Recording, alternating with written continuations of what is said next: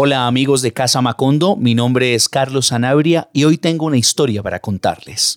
Jamás en la vida, nunca jamás haremos nada que sea ilegal. Un hotel cinco estrellas, del que es socia la ex vicepresidenta de Colombia, será inaugurado en San Andrés sin que la nación haya recuperado el terreno que los propietarios de la construcción ocuparon.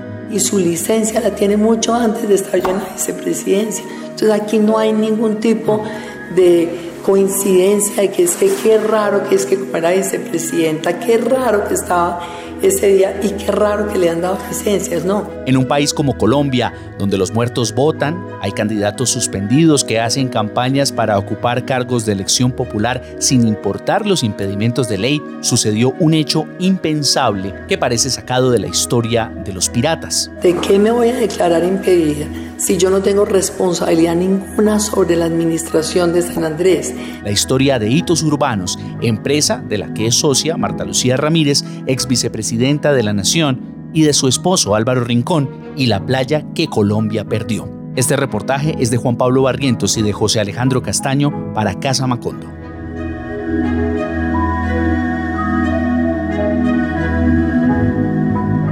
En Casa Macondo creemos que el entusiasmo acrecienta los sentidos, los espabila, pero hay que aprestarse, disponer un método el nuestro, de pie sobre las manos y contrario a lo aprendido, incluye tocar el mundo con los ojos, escucharlo con la nariz, olfatearlo con la lengua, mirarlo con los dedos. Queremos que nuestros podcasts sean sobre todo para ver. Casa Macondo. Somos historias.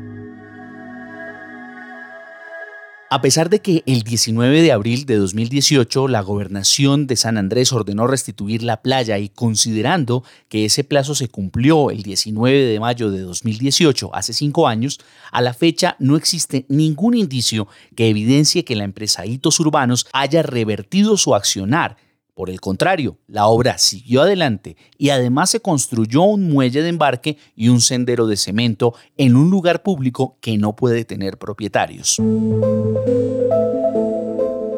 Para comenzar a desatar los cabos de esta historia, estuvimos conversando con el periodista Juan Pablo Barrientos sobre lo que hay detrás de esta denuncia. Juan Pablo, ¿cómo es posible que alguien pueda robarse una playa en Colombia? Yo me pregunto todavía lo mismo, pero pues Hitos Urbanos está construyendo un hotel, el Hotel Gran Sirenis. Desde 2016, 2017 comenzó esa construcción, ya la están terminando. Y ese hotel tendrá una playa privada, una playa de unos 4.000 metros cuadrados más o menos, que podemos decir tiene dos partes. Una parte es lo que existe ahora, que es el embarcadero Toninos Marina. es un embarcadero que hay en San Andrés, en Punta Hamza. Ese embarcadero mide unos 540 metros cuadrados y esos 540 metros del embarcadero, pues que van a ser playa de este hotel, son públicos, o sea, por ahí no, no, tenemos problema. Los papeles de esos 540 metros dicen que le pertenecen a Colombia. Pero hay otros 3.600 metros cuadrados al lado de esos 500 metros que suman 4.100, pues, 4.200 metros, que Hitos Hermanos dice, no, esos 500 metros sí son de Colombia, pero estos otros 3.600 metros son nuestros. Ellos dicen, todavía no hay playa, nosotros lo que vamos a hacer ahí es acondicionar una playa. Estamos hablando de unos terrenos que nacen en 1960, porque ahí en esa zona había un pantano. Y el entonces intendente de San Andrés, Alberto Gallardo, contrató el relleno de ese, de ese pantano. Y las tierras que salieron de ese relleno, pues la mayoría de tierras se las adjudicó él y se las adjudicó a su familia. Si uno investigara en estos momentos a San Andrés y sobre todo todo el sector de Punta Hamza, se daría cuenta que esas tierras que nacen por cuenta del relleno de ese pantano, pues tienen un origen bastante, bastante irregular. Entonces, esta gente ha hecho lo que les ha dado la gana se han cruzado la playa, por ejemplo, con un camino de cemento, pero ellos lo que dicen es, esto lo vamos a recuperar, ahí no hay nada, ahí lo que hay es un basurero, pero lo vamos a recuperar y va a ser una playa para el disfrute y goce de todos los colombianos.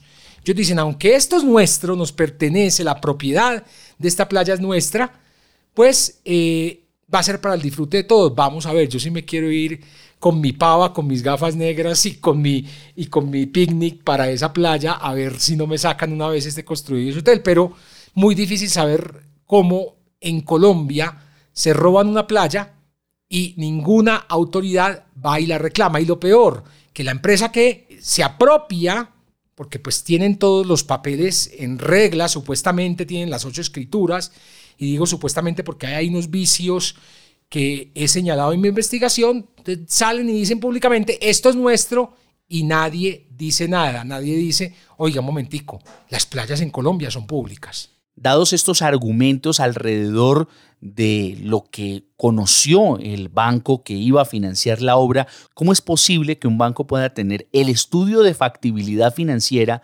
sobre la matrícula inmobiliaria de un terreno que no había sido comprado todavía por quienes fueron después los dueños del hotel? Desde que comienza esa construcción, desde que comienzan a, levantar las columnas del Gran Sireni, pues los isleños se comienzan a preguntar, ¿y esta playa qué?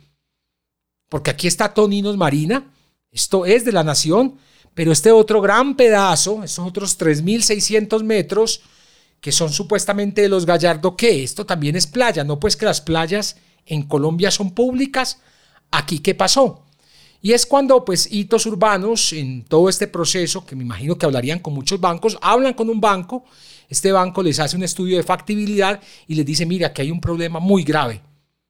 Ustedes tienen escrituras de una playa, pero resulta que esa playa es pública a ustedes, más bien a ustedes no, al señor Gallardo, a Alberto Gallardo, el intendente de San Andrés por allá en los 60, a Alberto Gallardo, el presidente de Guillermo León Valencia le dio las, la, propiedad de, de estas tierras después del relleno del pantano, pero el presidente no tenía la autoridad para hacer eso, no era el presidente quien podía hacer eso, no era el amo y señor de esas tierras para entregar esas tierras. Entonces, el origen, el origen de esas escrituras, que son ocho escrituras, por allá las primeras en 1960, la última escritura en 2017 con la que los Gallardo le entregan a hitos urbanos la propiedad de la playa, pues eso tiene un origen que es bastante ilegal y que este banco cuestionó porque dijo... A propósito de esto, los peritos del banco molestaron mucho a los inversionistas con sus conclusiones, conocidas en exclusiva por Casa Macondo. Entre otras cosas se puede leer, abro comillas, consecuentemente no se constituye propiedad, aseguran y además rematan, no permite ejecutar actos de señor y dueño, tales como enajenar el derecho real de dominio englobar, constituir servidumbres, propiedad horizontal, entre otros. Para su saneamiento se requiere de escritura pública, decisión judicial o administrativa en los términos legalmente establecidos según el caso. Esto lo conocía bien el actual gobernador de San Andrés, Ever Julio Hawkins, como reposa en los archivos sonoros de esta investigación de Juan Pablo Barrientos. es una playa pública, una playa, una playa pública, lo que pasa es que los actos de, que han ejercido ellos ahí, pues es como una marina en su momento tuvo concesión, pero ya hoy no hay concesiones. Entonces ese es el problema que tienen ellos ahora.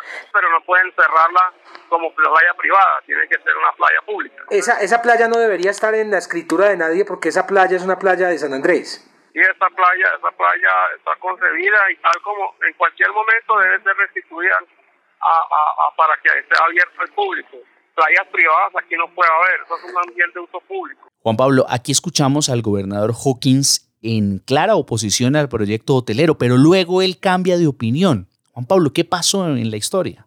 Sí, en campaña yo hablé con él en 2019 y le pregunté por ese proyecto y Ever Julio Hawkins estaba escandalizado. Él decía incluso, mire, si reclaman la propiedad de esa playa, pues yo no sé con qué documento lo van a hacer, porque es que no puede existir escritura sobre una playa que es pública. Y siempre él fue crítico del proyecto, muy crítico el, el candidato Hawkins. Incluso una vez como gobernador seguía siendo crítico, seguía siendo crítico de ese proyecto hotelero. Pero antes de terminar el gobierno del presidente Duque y de Marta Lucía Ramírez, ellos fueron a San Andrés. Estuvieron allá una visita, creo que con todo el gabinete. Y después de esa visita el gobernador cambió de opinión.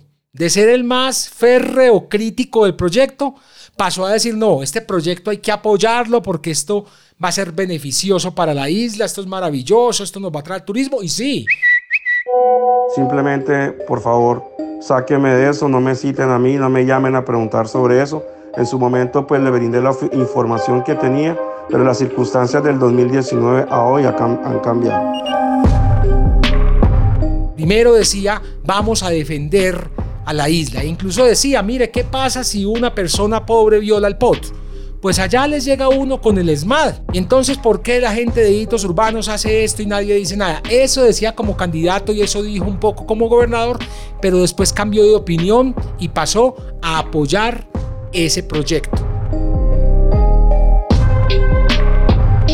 Sobre estas irregularidades, el Código Nacional de Recursos Naturales Renovables y de Protección al Medio Ambiente reza con precisión, abro comillas, una faja paralela a la línea de mareas máximas hasta de 30 metros de ancho, tenga o no tenga playa, es un bien inalienable e imprescriptible del Estado y no existe derecho adquirido por particulares, cierro comillas. Esto es contrario a lo que alegan los propietarios de hitos urbanos. La norma es clara, pero entonces, ¿qué sucedió, Juan Pablo? E insisto, qué maravilla estos proyectos, qué maravilla un nuevo hotel. ¿Por qué no lo hacen sin violar las leyes, sin violar lo que dice la Constitución? Ese es el gran cuestionamiento y por eso, hace muy poco, el 15 de junio, el Tribunal Administrativo de San Andrés ordenó la demolición de los pisos 7 y 8 de las tres torres del Gran Sirenis. ¿Por qué los magistrados toman esta decisión? Porque violaron el POT. Y los magistrados dicen un momento, ellos, eh, Hitos Urbanos está diciendo que es que ellos apelan al principio de la neutralidad, es decir, que si ya otros edificios pues tienen más de seis pisos, ¿por qué nosotros no? Momentico, pero es que al momento de comenzar la construcción, de comenzar eh, con las obras, ustedes sabían cuál era el plan de ordenamiento territorial de San Andrés y sabían que se les prohibía construir más de seis pisos. ¿Por qué lo hicieron? Entonces, ese principio de neutralidad, según los magistrados, aquí no puede aplicar y tienen que demoler esos dos pisos. Pero adivinen, bueno, la orden de demolición, pues lo tendría que hacer hitos urbanos, pero si hitos urbanos no lo hace, lo tiene que hacer la gobernación. Obviamente no le va a tocar ya a este gobernador, le va a tocar al próximo gobernador.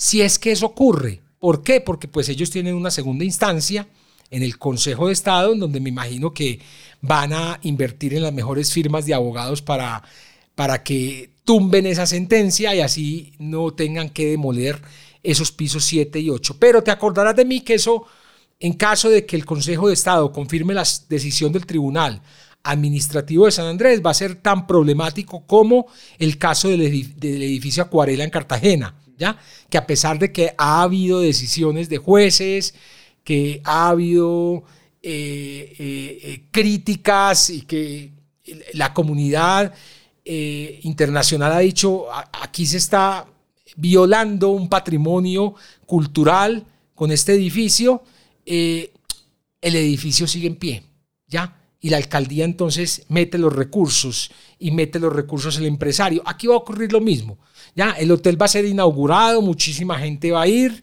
vamos a ver qué pasa con la decisión del Consejo de Estado, pero yo veo muy, muy, muy, muy difícil que eh, hagan cumplir esa sentencia porque si no lo hace Hitos Urbanos, lo va a tener que hacer el gobernador. Ya no va a estar Ever Julio Hawkins, ya será el próximo gobernador. Que el próximo gobernador posiblemente es Nicolás Gallardo, de la familia Gallardo, que son los socios de Hitos Urbanos en ese proyecto. Entonces, la pelea por la gobernación de San Andrés va a ser a muerte. Y va a ser a muerte no porque les interese eh, eh, luchar por los sanandresanos o para que tengan eh, sus cosas básicas para que se cumplan sus derechos. No, la, la, pelea por la gobernación va a ser la pelea por mantener un proyecto hotelero, ¿ya? Por no demoler esos pisos 7 y 8. Lo más probable es que gane el joven eh, Nicolás Gallardo la gobernación. Casa Macondo. Somos historias. Hola, soy Ricardo Mendivil de Casa Macondo y quiero invitarte a visitar nuestra web casamacondo.co, donde encontrarás en portada La mosca más hermosa del mundo, un texto de Santiago Wills sobre la etomóloga Marta Wolf, quien las admira, cuida y observa con cariño. Las 29 tutelas contra la Iglesia Católica seleccionadas por la Corte Constitucional, un texto de Juan Pablo Barrientos y Miguel Estupiñán. También el viaje al Averno del tren de Aragua, una entrevista a Rona Rizquez, la periodista que se ha dedicado en la última década a investigar a la banda delincuencial más peligrosa de América Latina. Visita Casa Macondo en la web y también en las redes sociales. Síguenos y comparte nuestro contenido con quien quieras conectar a través de buenas historias. Carlos y Juan Pablo, continúen con su relato. Ahora, el decreto ley 2324 establece que playas, terrenos de bajamar y aguas marítimas son bienes de uso público, por lo tanto, intransferibles a cualquier título a los particulares, quienes solo podrán obtener concesiones, permisos o licencias para su uso y goce de acuerdo a la ley y a las disposiciones del presente decreto. En consecuencia, tales permisos o licencias no confieren título alguno sobre suelo ni subsuelo, pero nada de eso ha sido suficiente para demostrar la usurpación del terreno donde el gran Sirenis eleva sus torres. Su mayor blindaje no parece ser el revestimiento que repele el salitre de su fachada, sino los buenos oficios de Marta Lucía Ramírez, ex vicepresidenta de Colombia, socia con su familia de hitos urbanos, constructora involucrada en una relación comercial, además de todo esto, con el narcotraficante Guillermo Acevedo, conocido en el mundo del AMPA como Memo Fantasma. Juan Pablo, ¿cómo resulta este señor Guillermo Acevedo metido también en este negocio? Él termina metido pero con un proyecto de hitos urbanos aquí en Bogotá, ya en la 85. Memo Fantasma es socio de Marta Lucía Ramírez y de Hitos Urbanos. Y yo menciono aquí a Marta Lucía Ramírez porque Marta Lucía Ramírez es socia de Hitos Urbanos, es accionista de Hitos Urbanos, ¿ya? Entonces, e-, ella no es solo la esposa de uno de los dueños de Hitos Urbanos, también es socia y así pues lo dice en eh, su declaración de conflictos de intereses. Entonces, por eso yo menciono siempre a Marta Lucía Ramírez, porque todas las ganancias de hitos urbanos, pues también son ganancias de su esposo y de ella como socia. Entonces, eh, eh, ellos terminan involucrados con Memo Fantasma con esa misma metodología. Ya nos asociamos para este proyecto, aquí se construye algo, ustedes van a tener esto, nosotros vamos a tener lo otro, y así es como terminan con, eh, con Memo Fantasma. Con los Gallardo igual en San Andrés. Ellos no llegan a comprar unos predios para construir un proyecto hotelero, sino que le dicen a los Gallardo, ah, listo, ustedes son los dueños de esto. Ok, perfecto. Entonces, ustedes ponen el terreno, nosotros vamos con la construcción y nosotros somos socios. Y los Gallardo, pues es una familia también bien cuestionada en San Andrés. Julio Gallardo fue condenado hace poco por el cartel de la toga. Y hace poco se le abrió otra investigación por corrupto. Según la directora jurídica de Hitos Urbanos, la oficina de la empresa sufrió una inundación que dañó los documentos relacionados con su relación comercial con ese mafioso. Entre los documentos arruinados bajo el agua se encontraba información sobre el proyecto llamado Torre 85 en Bogotá, en el cual el mencionado Memo Fantasma había comprado oficinas, locales comerciales y garajes para blanquear dinero proveniente de las Autodefensas Unidas de Colombia una inundación muy rara y se, pierden estos documentos de una manera eh, muy extraña. Eh, el trasfondo de todo es billete, es plata, son inversiones, ya aquí no se puede perder nada. Eh, y aquí hay gente muy poderosa. Yo en estos días veía, por ejemplo, la lista de los socios de hitos urbanos en uno, urbanos en uno de los proyectos. Y hay gente pues muy poderosa de este país, de la rama legislativa, de la rama judicial, de la rama ejecutiva, grandes poderosos de este país. Aquí no solo pues son dos o tres personas, son poderosos, poderosos. Eh, en, muchos de los proyectos que ellos tienen a, nivel nacional lo que han hecho, por ejemplo, con la empresa de mi esposo. Mi esposo tiene un montón de socios y sus socios obviamente lo único que le dicen a él es a cuenta de que terminamos nosotros metidos en semejante cantidad de ataques por cuenta de que su esposa quiera hacer política, a cuenta de que terminamos nosotros que hemos sido una sociedad impecable, sometidos a todo este escarnio público por cuenta de que Marta Lucía tenga ambiciones políticas. Entonces, esas relaciones non santas de hitos urbanos con eh, otras personas eh, en Colombia no solo se limitan a hablar de Memo Fantasma, sino que también podríamos hablar de esas relaciones non santas en San Andrés con la familia Gallardo, con la muy cuestionada familia Gallardo, eh, sobre todo con Julio Gallardo, ex representante a la Cámara y condenado por el cartel de la toga. En su momento, el presidente Iván Duque consideró nombrar a Marta Lucía Ramírez como alta consejera para San Andrés, uno de los destinos turísticos más atractivos de Colombia. Sin embargo, la vicepresidenta rechazó la oferta debido a los negocios que su familia tenía en esa región. Tres meses después, el 23 de marzo de 2019, ocurrió algo inesperado.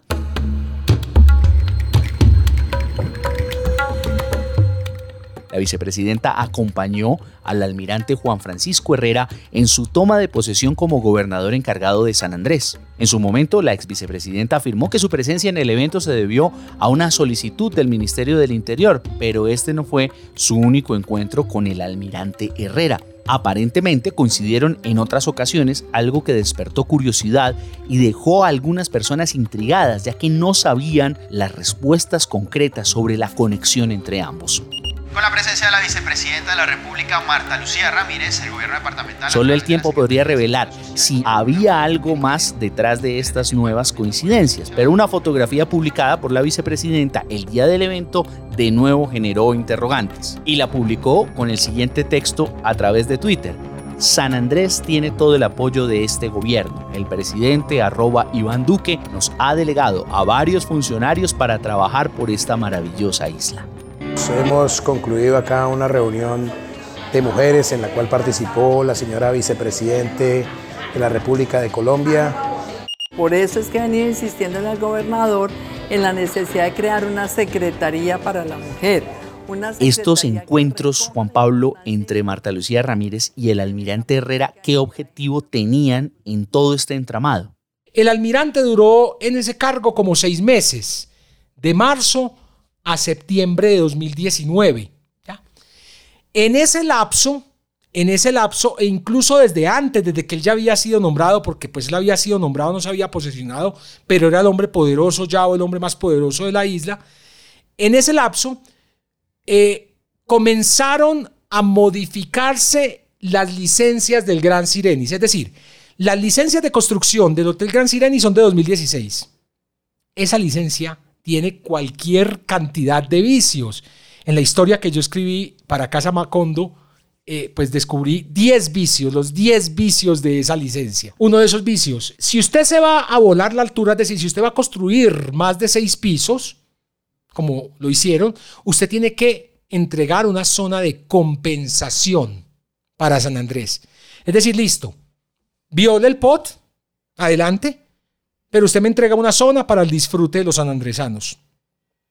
Entonces, hitos urbanos, en ese momento, cuando le entregaron la licencia en 2016, no se consideró esa zona de compensación. No compensaron. ¿Ya? Lo hacen en 2019.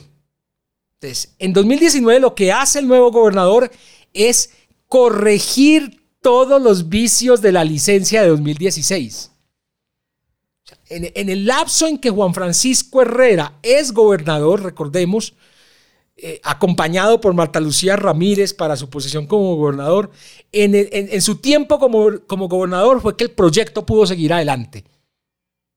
Si no hubiera sido por Juan Francisco Herrera, por esa gobernación, ese proyecto tenía que haberse paralizado. Pero fíjense cómo corrigieron. Entonces dijeron, ah, Ustedes no entregaron la zona de compensación, señores. Les toca entregar una zona de compensación. Editos Urbanos dijo, listo, vamos a entregar una zona de compensación entonces. Y entonces entregaron, tenían que construir, o dijeron, vamos a entregar un polideportivo para que la gente venga a hacer deporte. Y adivine dónde construir, o dónde dijeron que iban a entregar esa tierra.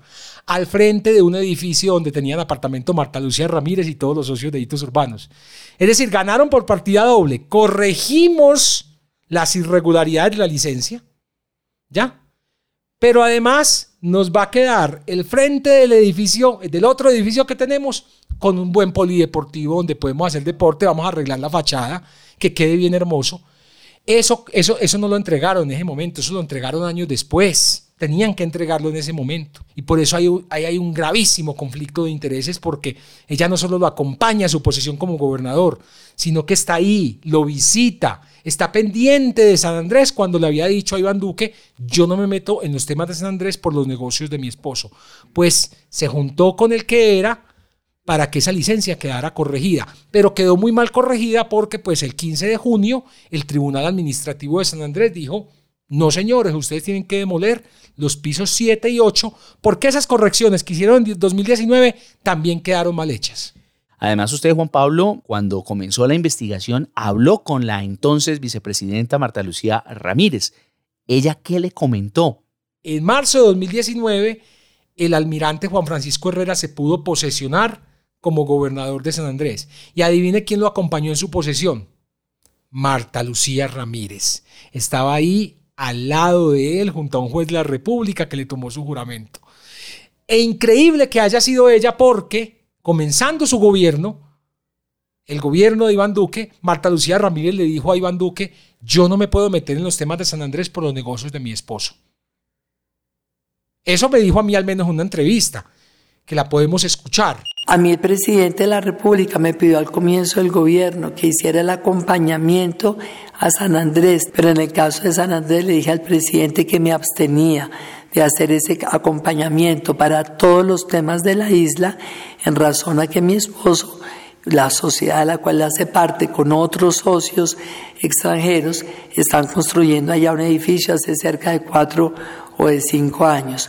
Y su licencia la tiene mucho antes de estar yo en la vicepresidencia. Entonces aquí no hay ningún tipo de coincidencia de que es que qué raro que es que como era vicepresidenta, qué raro que estaba ese día y qué raro que le han dado licencias. No, ¿de qué me voy a declarar impedida? si yo no tengo responsabilidad ninguna sobre la administración de San Andrés, si mi actividad en San Andrés se ha limitado exclusivamente al tema del bicentenario, puedes citar a la gente que estuvo en las reuniones, por fortuna yo acá todo lo hago escrito, porque me parece que es injusto porque es que es muy fácil sembrarle más nombre a la gente, Juan Pablo, porque es que para ustedes los periodistas, claro que lo más chévere mm. es estar por todos lados mostrando que alguien hace mal las cosas. No, no, Un mes después del último encuentro entre Marta Lucía Ramírez y el almirante Herrera, la gobernación de San Andrés emitió una resolución para corregir las irregularidades en la licencia del Gran Sirenis. A pesar de las ventajas que tenía como vicepresidenta, Ramírez niega haber utilizado su posición para favorecer a hitos urbanos. El hotel Gran Sirenes tiene otros dueños, además de hitos urbanos, como Alianza Fiduciaria, Oxo Hotel y la influyente familia Gallardo, quienes originalmente eran los propietarios de ese terreno. Hablemos de este clan Gallardo y de otros de sus nexos con empresas criminales como la de las marionetas, Juan Pablo. Pues es que los Gallardos son los dueños de San Andrés, prácticamente. Creo que es la familia más poderosa de San Andrés, dueños de, de, muchísimas propiedades. Eh, Alberto Gallardo, pues era el patrón, fue intendente por, por allá en los años 60.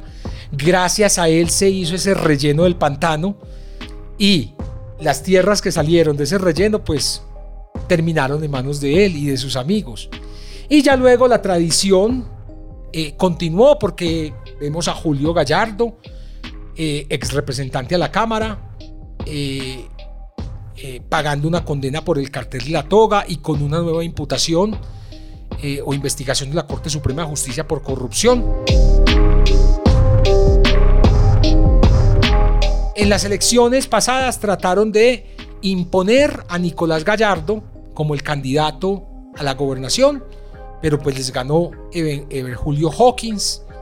Eh, Nicolás Gallardo llegó a la Asamblea Departamental como el segundo en las elecciones, entonces fue diputado, pero ahora está afilando baterías y está haciendo campaña con más necesidad que la vez pasada, porque ahora depende la subsistencia del Gran Sirenis, ahora depende de que eh, el gobernador que llegue no cumpla esa orden de demoler los pisos 7 y 8, si es que así lo confirma el Consejo de Estado. Entonces, en todo ese trasegar político, los Gallardo se aliaron con otro impresentable que se llama Mario Alberto Castaño Pérez, condenado eh, a 15 años de prisión por 19 delitos en una trama, en un escándalo que el país ha conocido como la marioneta. Los socios de los Gallardo en San Andrés, eh, o el socio de los Gallardos San Andrés es Mario Castaño, ¿ya?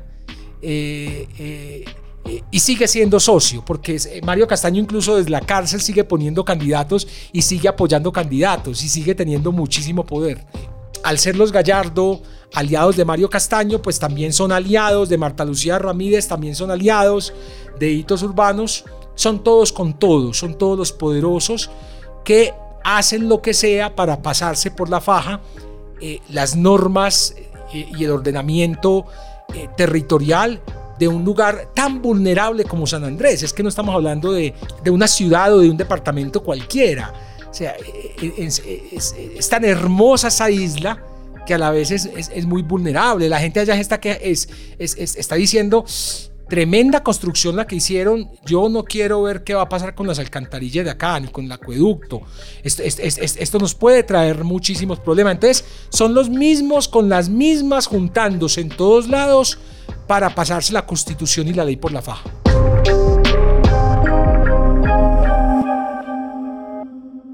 Daisy Verdines, directora de comunicaciones de Green Building Council, cuestionada por Casa Macondo, confirmó que el Hotel Gran Sirenis no cuenta con sello de construcción ambiental LEED, a pesar de lo que se promociona en sus videos publicitarios.